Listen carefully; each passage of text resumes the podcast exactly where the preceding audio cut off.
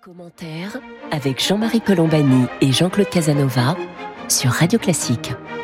Bonjour et bienvenue dans Commentaire. Jean-Claude Casanova et moi-même, nous sommes heureux de vous retrouver pour cette conversation hebdomadaire qui va porter sur la diplomatie et sur le, voyage des quatre euh, Européens, dirigeants européens en Ukraine.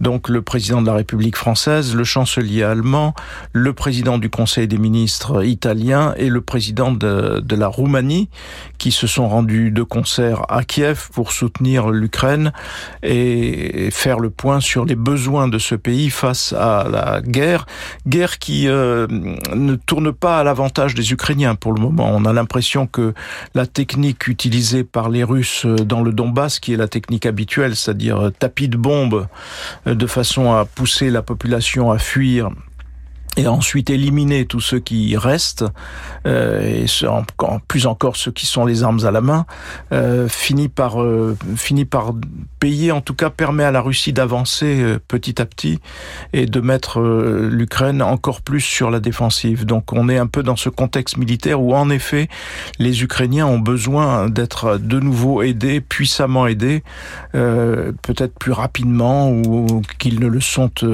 aujourd'hui, même si les efforts déployés sont assez euh, considérables. Donc pour évoquer tout cela et les conséquences évidemment politiques et diplomatiques de cette situation, nous avons avec nous Michel Duclos. Bonjour Michel. Bonjour Jean-Marie. Merci d'être avec nous Michel Duclos, ambassadeur de France et qui est conseiller de l'Institut Montaigne pour les affaires euh, de géopolitique et stratégique. Donc euh, peut-être on va commencer Michel Duclos par l'importance de ce voyage en écoutant le président ukrainien Volodymyr Zelensky hier, il disait c'est un moment historique. Alors c'est un moment historique parce qu'il faisait allusion au fait que les Européens ont consenti ou euh, vont ont demandé vont demander à la Commission européenne de préparer une sorte de statut de candidat immédiat pour euh, l'Ukraine, tout en sachant que l'adhésion, c'est évidemment un processus beaucoup plus long. Mais symboliquement, le fait de leur accorder ce statut de candidat et de leur accorder immédiatement, c'est évidemment un espoir pour les Ukrainiens et quelque chose qui est considéré comme euh, majeur de leur point de vue. Est-ce qu'ils évaluent bien cette, euh, ce geste, Michel Duclos? Je crois, si vous voulez, on pourra revenir tout à l'heure sur la position française, mais en termes de perspective historique, pour reprendre la, la formule du président Zelensky, c'est effectivement une étape importante, dans la mesure où, comme vous l'avez très justement indiqué, l'Ukraine est en ce moment en difficulté. La, la bataille euh, pour le Donbass euh, est évidemment euh, se déroule de façon favorable aux, aux Russes. Et donc, c'est important pour les, pour les Ukrainiens d'avoir des armes, bien sûr, mais aussi d'avoir un espoir, d'avoir une perspective politique. Et là, les, les quatre rois mages apportaient une perspective politique précise, qui est que, à la fin de la semaine prochaine, le Conseil européen se prononcera euh, sur la question de la candidature euh, de l'Ukraine à l'Union européenne et il y aura manifestement une masse critique de pays, dont euh, les trois euh, pays euh, les plus importants que sont l'Italie, l'Allemagne et la France, en faveur d'une acceptation immédiate de la candidature. Alors, il y aura certainement encore des pays qui seront réticents et toute la question se posera des conditions et des modalités de la, candidature, mais sur le plan du, principe, sur le plan du symbolisme politique, effectivement, c'est un message d'unité européenne important de soutien à l'Ukraine. Jean-Claude Casanova. Il faudra l'unanimité, et l'unanimité sera par elle-même parlante. Quoi. Sur, ce, sur cette euh, ça ne vous pose pas de problème particulier parce que à chaque fois on dit euh, oui mais l'élargissement, un nouvel élargissement, etc. On, on, repose un peu la question presque dans les termes dans lesquels euh, elle se posait à l'époque de Jacques Delors, de Helmut Kohl et de François Mitterrand, c'est-à-dire est-ce qu'il ne faut pas euh, une phase de préparation intermédiaire plutôt que l'adhésion, plutôt que d'élargir à nouveau alors que c'est déjà si difficile à 27 et ainsi mais de suite? ça sera, ce sera prévu par le calendrier. L'Ukraine se trouvera dans la même situation que la Serbie, euh, qui est actuellement candidate, euh, et pour lequel il y aura un processus, si vous voulez. Donc, euh... Michel Duclos. Alors, vous avez raison de faire euh, allusion à François Mitterrand et, et Kohl. Et, et, là, si, si vous me le permettez, j'entre un peu dans le dans l'évaluation de la, la position euh, française. Et il faut dire que ce voyage vient tard, qu'il vient après des propos du président de la République qui ont été perçus universellement comme ambigus. Et, donc, il a été obligé de passer euh, d'une position perçue comme ambiguë à une, position perçue comme extrêmement claire. Autrement dit, euh, il donne l'impression euh, d'avoir été obligé d'aller peut-être plus loin qu'il n'aurait été souhaitable euh, pour se retrouver au centre du jeu. Mais l'important, c'est ça, c'est d'être la France au centre du jeu et de refaire l'équivalent de ce qu'avait fait François Mitterrand à partir du moment où il a endossé la réunification allemande, et on se souvient qu'il avait quand même là aussi un peu hésité, euh, et il avait trouvé avec Kohl un accord qui permette de replacer la réunification allemande dans un contexte de progrès de l'unité européenne, et ça a donné Maastricht. Alors, comme le dit Jean-Claude, pas du jour au lendemain, hein, mais il y a eu un, un, accord politique qui a permis, au bout d'un certain temps, d'avoir euh, euh, Maastricht, et c'est-à-dire euh, un renforcement des institutions européennes, un progrès, une avancée de l'Europe, en particulier avec la zone euro. Et ce qui serait évidemment l'idéal pour nous aujourd'hui, c'est que cette affaire, cette affaire ukrainienne, qui est évidemment dramatique et d'une certaine façon, la comparaison avec la réunification allemande euh, à des limites, puisque la réunification allemande, c'était un événement heureux. Euh, la guerre en Ukraine, c'est un événement désastreux sur le plan humain, bien sûr. Mais il faut essayer quand même d'en faire un levier pour qu'il y ait un nouveau progrès euh, de l'Europe. Et c'est ça que on ne voit pas encore pour l'instant. Euh, je pense que l'idée du président Macron de la de la communauté politique euh, européenne n'était pas mauvaise, elle a été vendue très mal, il faut bien dire euh, les choses. Et là, à, à Kiev, elle n'a pas été soutenue par euh, Zelensky. Oui, et puis elle, elle, venait de façon un petit peu bizarre, en effet, parce que on, on voyait bien que les, la préoccupation des Ukrainiens était plus immédiate et besoin de renforts de, de tous ordres, renforts diplomatiques comme des renforts militaires euh, et, et, et, ainsi de suite. Voilà, Peut-être qu'il ne faut pas mélanger les calendriers et que la perspective que j'indique va venir par la suite. Pour euh, s'attarder d'un mot sur la position française, euh, ce qui était aussi difficilement, enfin ce qui n'a pas été vraiment compris hors des frontières, la France, cela dit, n'était pas seule, parce que si on regarde la position de l'Allemagne, elle n'est pas très éloignée de la position française, et la position de Mario Draghi, idem, puisque Draghi avait été lui-même à l'origine d'une initiative qui souhaitait euh, une négociation avec la Russie, avec un discours là aussi qui était à peu près aligné sur celui de la France. Donc euh, ces trois pays se sont retrouvés en fait ensemble à Kiev, ce qui est assez logique pour en effet cette opération de clarification et de soutien qui était vivement demandée par l'Ukraine et qui remet un petit peu tout le monde dans le même sur le sur, le même plan. Mais euh, à plusieurs reprises, euh, le président de la République française évoque l'idée d'une position médiane, ce qui fait penser à ce, ce, ce, ce, vieux cliché au fond euh, que l'on dit euh, gaulo-mitterrandien, qui, est, euh, qui sont deux termes d'ailleurs parfaitement contradictoires, mais, mais qui consiste en fait tout simplement à dire que dès lors que l'on donne des signes à la Russie, euh, et donc qu'on paraît s'éloigner un petit peu des États-Unis, on est indépendant. Mais je veux dire, quelle, quelle, quelle substance cela peut-il recouvrir dans, dans, une, dans des circonstances où les frontières sont, sont mises à mal, la stabilité de toute l'Europe est mise à mal, les propos de Vladimir Poutine nous laissent penser qu'il ne s'arrêtera pas à l'Ukraine, euh, etc. Michel non, Duclos. Euh, pour moi, là, on, on, est dans un non-sens historique euh, absolu, si vous voulez. Euh, parce que euh, lorsque il y avait une crise dans la dans, dans la compétition Est-Ouest, par exemple à, à Berlin ou par exemple à Cuba, le général de Gaulle euh, ne se présentait pas dans une position médiane. Il appelait pas le président Khrouchtchev pour lui dire ah Monsieur Khrouchtchev, vous savez peut-être qu'il faudrait s'entendre sur quelque chose. Là, vous avez peut-être des préoccupations légitimes. Alors on va voir avec les Américains s'il n'y a pas moyen de trouver un moyen terme. C'était pas du tout son attitude. C'était pas son genre. Et quand un France disait nous l'Occident et il dénonçait les, les soviets. soviets. Absolument, il avait un langage très de très grande fermeté en effet. Et quant à François Mitterrand, euh, c'est un de mes, mes souvenirs les plus vifs euh, de jeunes fonctionnaires, c'est l'affaire des Malouines. Et vous vous souvenez que Mitterrand était à l'Élysée depuis pas très longtemps. Il avait un certain nombre de ses conseillers qui relayaient une préoccupation de, la base euh, socialiste qui disait ah mais attendez on va pas s'identifier à ces méchants impérialistes euh, euh, britanniques quand même l'Argentine c'est un pays du tiers monde il faut qu'on fasse attention à sa sensibilité etc et Mitterrand avait dit dans les situations difficiles il faut être du côté du droit. Je dirais que l'Ukraine, c'est pas une situation difficile, c'est une situation où, où, les choses sont claires. Et là aussi, il faut être du côté du droit. Et c'est évident que euh, les, les, Russes euh, sont en train de violer les principes les plus évidents du droit international euh, public.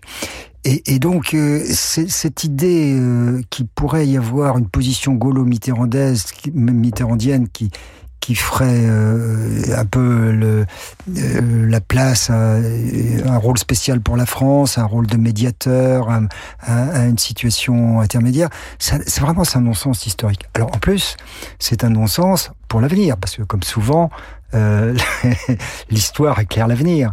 Et, l'avenir, c'est que vous avez dit tout à l'heure que les Russes étaient en bonne position dans le Donbass. Les experts militaires pensent que euh, par contre, euh, le défaut de euh, en, en, hommes font qu'ils ne seront pas en mesure d'aller beaucoup plus loin que ce qu'ils ont acquis. Par exemple, on ne pense pas qu'ils puissent aller à Odessa pour l'instant. Mais je dis bien pour l'instant. C'est-à-dire que cette, cette, guerre risque de durer encore longtemps, des mois. Ça va y avoir énormément de morts, encore plus de morts, et finira quand même par y avoir une sorte d'impasse et d'arrêt des combats. Est-ce qu'il y aura un accord de paix ou pas? On n'en sait rien. Mais euh, en tous les cas, euh, un jour ou l'autre, ça va s'arrêter, mais ça va s'arrêter malheureusement pour une pause stratégique. Et Poutine, s'il est encore en place, voudra continuer, bien sûr. Et d'une certaine façon, il est contraint à, à, continuer pour des raisons de politique intérieure. Il peut pas dire bon finalement j'ai pas obtenu tout ce que je voulais, mais voilà il faut qu'on s'en contente.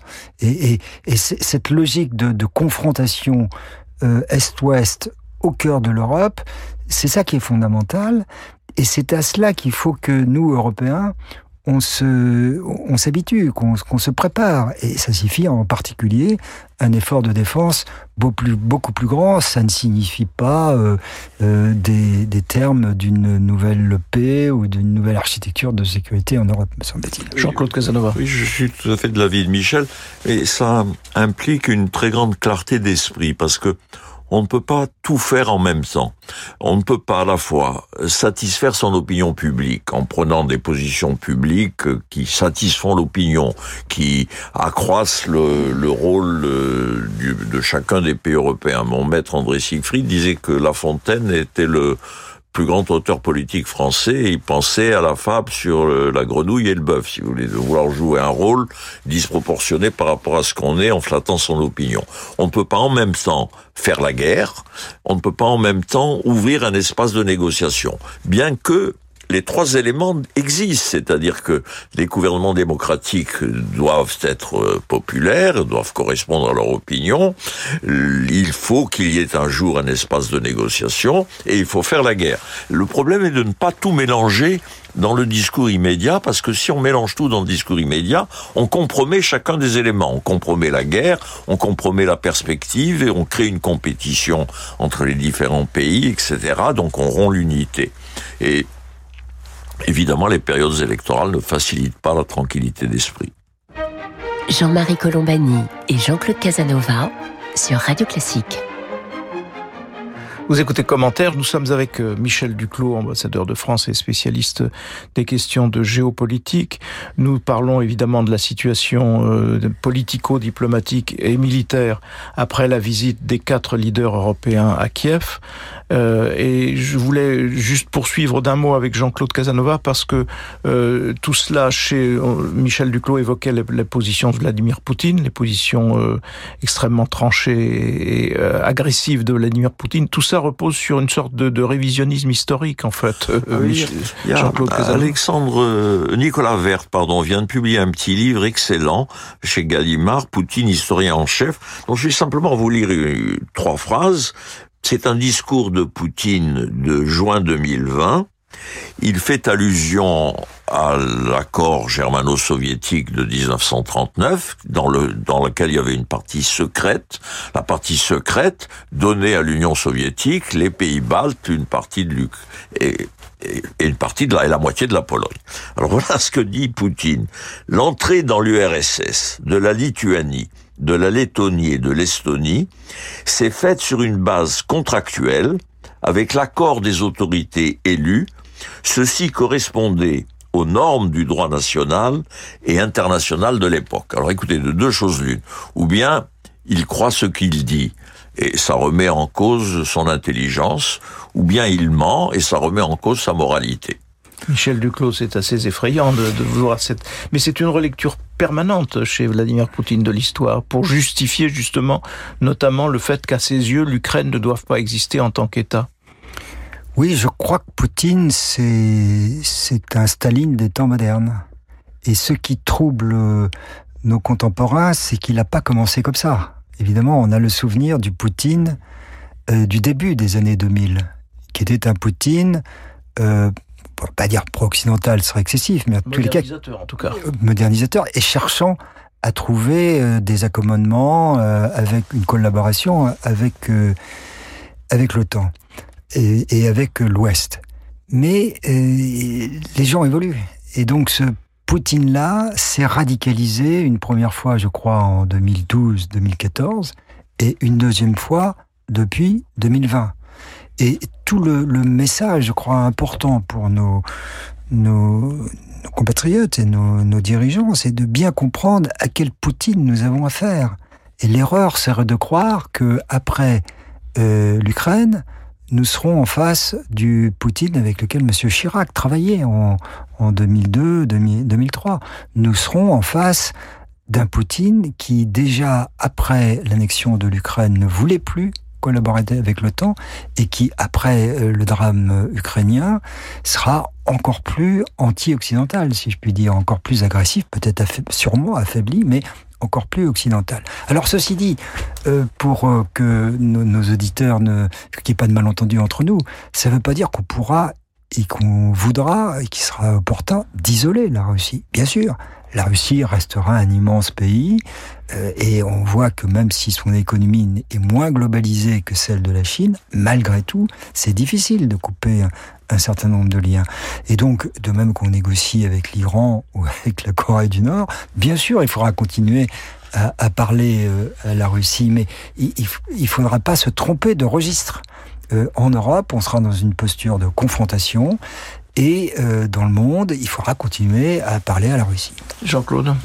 Oui, la Russie d'aujourd'hui se donne une vision de l'histoire qui rend fragile sa frontière euh, occidentale. Et donc, euh, ça a des conséquences très claires pour l'Europe, c'est que l'Europe doit à nouveau penser en termes de frontières. Donc, la frontière orientale de l'Europe est une frontière à défendre. Donc, le problème de la défense et de la souveraineté européenne se pose. Le problème, il en s'en déduit que il est vraisemblable que l'Europe a une supériorité au point de vue de la défense conventionnelle. conventionnelle, mais se posera le problème de l'équilibre nucléaire entre euh, les États-Unis, l'Europe et, la Russie, et donc le problème aussi de l'équilibre entre l'Europe et les États-Unis. Donc aujourd'hui, je crois que ce qui naît de cette guerre euh, ukrainienne, c'est nécessairement la prise de conscience de l'Europe de son propre destin historique. Jean-Claude Casanova faisait allusion donc aux armes nucléaires euh, évidemment, la grande leçon à tirer de ces événements, c'est que dès lors que vous avez l'arme nucléaire, vous pouvez attaquer qui vous voulez, personne ne vous n'ira vraiment vous chercher parce que c'est trop dangereux. Enfin, en tout cas, c'est la position de des pays de, de l'OTAN aujourd'hui. Mais euh, on, on l'oublie. Je parle sous votre contrôle, Michel Duclos, mais on l'oublie souvent. Mais il me semble que l'Ukraine était un territoire où étaient stockées euh, beaucoup d'armes nucléaires de pas mal de l'arsenal nucléaire euh, soviétique. Et euh, l'Ukraine avait renoncé à cet arsenal en échange de son indépendance. C'est bien cela. Oui, en alors, gros. en même temps, il faut, enfin, d'où le fameux mémorandum de Budapest, où les trois euh, dépositaires du TNP, que sont la Russie, le Royaume-Uni et les États-Unis, s'étaient engagés à ne pas attaquer l'Ukraine, hein, ce qu'on appelle des garanties négatives de sécurité, que donc ça fait partie des innombrables traités que la Russie est en train de, de violer actuellement. En même temps, euh, là aussi, euh, sur le plan euh, purement historique, malheureusement, les mythes sont plus importants que l'histoire, mais sur le plan historique, il est probable que l'Ukraine n'aurait pas été en mesure de conserver un arsenal. Elle n'avait pas le l'appareil d'État, les, les, les, moyens techniques, les moyens financiers, aussi, les moyens financiers etc. Donc, elle s'est défaussée d'une carte qui n'était pas complètement, qu'elle ne maîtrisait pas complètement. Mais le message, euh, en Iran, euh, dans les pays du Golfe, c'est quand même que quand vous n'avez pas l'arme nucléaire, euh, vous êtes vulnérable à une attaque. De même, le message, c'est aussi pour les Chinois que quand vous avez l'arme nucléaire, vous pouvez vous permettre des opérations conventionnelles de grande envergure pendant des mois sans que l'adversaire puisse grand-chose. Alors ça, il faudra quand même étudier de plus près, parce que certes, on n'est pas, nous, pays de l'OTAN, en mesure euh, de nous en prendre directement à, la Russie euh, parce qu'elle a des armes nucléaires, mais ça ne nous empêche pas quand même euh, de d'armer jusqu'aux dents les Ukrainiens. Donc il y a des limites au raisonnement, je crois. Juste avant de, de, de terminer, parce que le, le, temps passe vite, Michel Duclos, que penser de la stratégie russe qui consiste à utiliser l'arme alimentaire? Parce qu'il y a le, donc le blocus des ports et donc les, les, les, les grains sont stockés à hauteur de 20 ou 25 000 voilà, tonnes, je crois, et sont bloqués. Et manifestement, la Russie s'en sert notamment, euh, on voit bien à l'attitude d'un certain nombre de pays africains, pour euh, se nouer des alliances contre euh, les pays euh, européens d'ailleurs et contre les États-Unis, euh, au prétexte que ce serait les sanctions européennes et américaines qui provoqueraient ces pénuries et qui amèneraient la famine qui est, qui est en train d'avancer à grands pas, qui est déjà présente d'ailleurs la famine dans les pays de, de, de la Corne de l'Afrique, mais pour des raisons euh, différentes. Michel je me souviens qu'on en avait déjà parlé oui. dans, une, dans une émission précédente. Je, je dirais deux choses. Première chose, la France n'a pas à être fébrile vis-à-vis -vis de la Russie. C'est-à-dire, euh, ne nous inquiétons pas, si un jour il y a des négociations euh, qui reviennent, on en fera partie naturellement, parce qu'il y aura des garanties à apporter euh, à l'Ukraine ou quoi que ce soit. Le, le, les membres permanents euh, de, du Conseil de, de, sécurité seront forcément autour de la table. Les grands pays européens, un jour ou l'autre, dont la France, seront autour de la table. Donc ne soyons pas fébriles vis-à-vis -vis de la Russie. En revanche, ça c'est le deuxième point, si euh, on est ferme vis-à-vis des Russes, et si par ailleurs on porte, on a le crédit de ne pas avoir été parmi les plus radicaux vis-à-vis de la Russie, nous on, était prêt à tendre la main, on a un crédit vis-à-vis -vis des pays du Sud. Et là, on doit être extrêmement ferme pour essayer de soutenir les négociations des Nations Unies pour débloquer euh, Odessa, le, la mer Noire, contrait cette, euh, cette politique odieuse des Russes euh, qui, qui consiste à tenir en otage les pays qui dépendent du blé ukrainien et du blé russe, et aussi dire à ces pays, dire aux Sénégalais et aux, aux Égyptiens, on est prêt à tout faire pour euh, euh, libérer la route du blé, si je puis dire. Mais de votre côté, ne soyez pas béat d'admiration vis-à-vis de la Russie et, soyez avec nous pour condamner cette, euh, cette agression et pour exiger que la mer Noire ne devienne pas un lac russe qui permette à la Russie d'exercer un chantage odieux vis-à-vis -vis de vous-même, pas vis-à-vis -vis de nous, Européens, vis-à-vis -vis de vous, pays du Sud. En même temps, ce qui apparaissait clairement euh, dans les discussions de Kiev, c'est que euh, on va chercher une autre issue que Odessa. On va passer par le, soit par le Danube, soit par euh, la frontière est de, de l'Ukraine, ouest pardon de, de l'Ukraine, de façon à acheminer le, le, blé d'une autre façon qui échappe justement à la mer Noire, qui elle est bloquée à la fois par une sorte de, de condominium russo-turc oui, mais il faut pas les, il faut pas euh, donner quitus à la Russie et accepter euh, qu'elle a le droit euh, de chantage sur le blé parce qu'elle contrôle la, mer Noire. Donc ça, c'est quand même très important qu'on fasse ce point, ce qui ne nous dispense pas entre Européens de mettre le paquet pour que les voies terrestres effectivement permettent le, le transport du, du blé ukrainien. Voilà ce que nous pouvions dire aujourd'hui. Rapide tour d'horizon après donc euh, l'événement qui a été la visite des quatre euh, dirigeants européens à Kiev et la réaffirmation d'un soutien euh, clair et sans ambiguïté à l'Ukraine en guerre contre, enfin face à l'agression russe. Merci à vous toutes et à vous tous de nous avoir prêté attention aujourd'hui. Merci à Michel Duclos donc de nous avoir accompagnés et Jean-Claude Casanova et moi-même nous vous donnons rendez-vous samedi prochain pour une autre édition de commentaires.